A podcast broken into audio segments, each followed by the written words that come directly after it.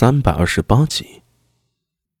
呃，那现在，太史局怀疑金发敏很可能有南池宫的消息。啥？要知道，当年南池宫的大良造韩忠，在发现始皇帝的意图之后，将南池宫的密室交给了当时的诡异首领，之后假借出海为始皇帝寻求长生不老药之名，远赴海外。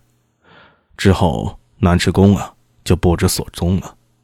直到后来，韩忠的子孙在汉代重返长安，人们才知道，原来那南池宫是真实存在的。说到这里，李克师话锋一转：“你还记得你当初杀的那头高句丽鬼兵吗？”“记得。”“第一头高句丽鬼兵是由韩忠所造。”当年他远遁海外，其实就是藏身于三韩之地。他将不死金人的秘法传授给了当时唐王大三韩的燕国宗室后裔，才使得那高句丽鬼兵的祭炼之法在三韩流传至今。当然了，韩中传授到三韩的高句丽鬼兵并不完整，真正完整的不死金人祭炼之法，如今就藏在南池宫里。新罗、高句丽。百济，乃至于东瀛倭人都在秘密的寻找南池宫的所在，为的就是能够得到南池宫的传承。苏大为变了脸色，看了看地图，一言不发。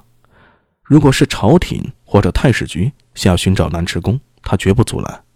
可现在一帮子蛮夷竟想要得到南池宫的传承，这是苏大为完全无法接受的事情。既然如此，何不将之拿下呀？拿下谁？拿新罗使团呀！拿下了又能怎样？他们定不会承认此事，到时候反而会让朝廷落得一个以大欺小、恃强凌弱的名声，而这恰恰是我们不愿意承受的名声，所以才没有行动。可也不能任其肆意妄为吧？谁说让他们肆意妄为了？你到那太史局的扭鼻子，果真会坐视那些蛮夷胡闹吗？只因没有证据，他们也不好动手。你懂得，师出有名。朝廷上那些个腐儒虽没有真本事，可大道理却说得头头是道。毕竟而今不是战国时代，我等虽有非凡手段，也必须受到朝廷的约束。或许对于我们而言不公平，但是对于那些普通人而言，这种约束却可以让他们无忧无虑的生活。李克石说到这儿，也露出无奈的笑容。你是不是觉得很委屈呀？呃，有一点。其实也没什么委屈的，有律法约束，总好过秩序混乱。毕竟。朝廷对我们也不算差，除非你想做那无法无天之人，否则受点委屈也算不得大事儿。规矩、律法，苏大为沉吟不语。其实，就算你不找我，我已经在监视新诺使团了。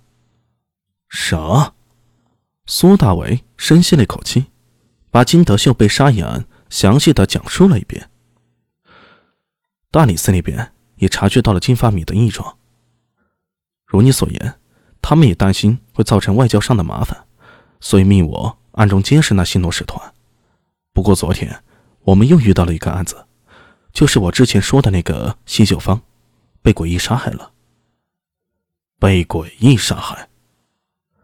应该不是诡异主动攻击的，而是有一人以秘术强行开立，造成诡异杀人的假象。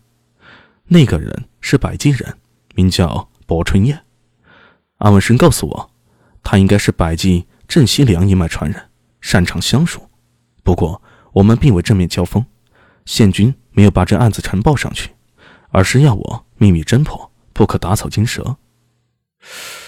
镇西凉，李克师似乎知道安文生的存在，所以并没有询问关于他的事情，相反。他对郑西良颇有兴趣。半晌后，他轻声道：“可据我所知，那郑西凉虽是百济人，但是在多年以前就已经投靠了新罗。他有一个弟子，名叫金宇信，是新罗国仙，与金春秋一文一武，是金生曼的左膀右臂，在朝堂上极具威望。有意思，真是有意思。看样子这牛鬼蛇神都来了呀。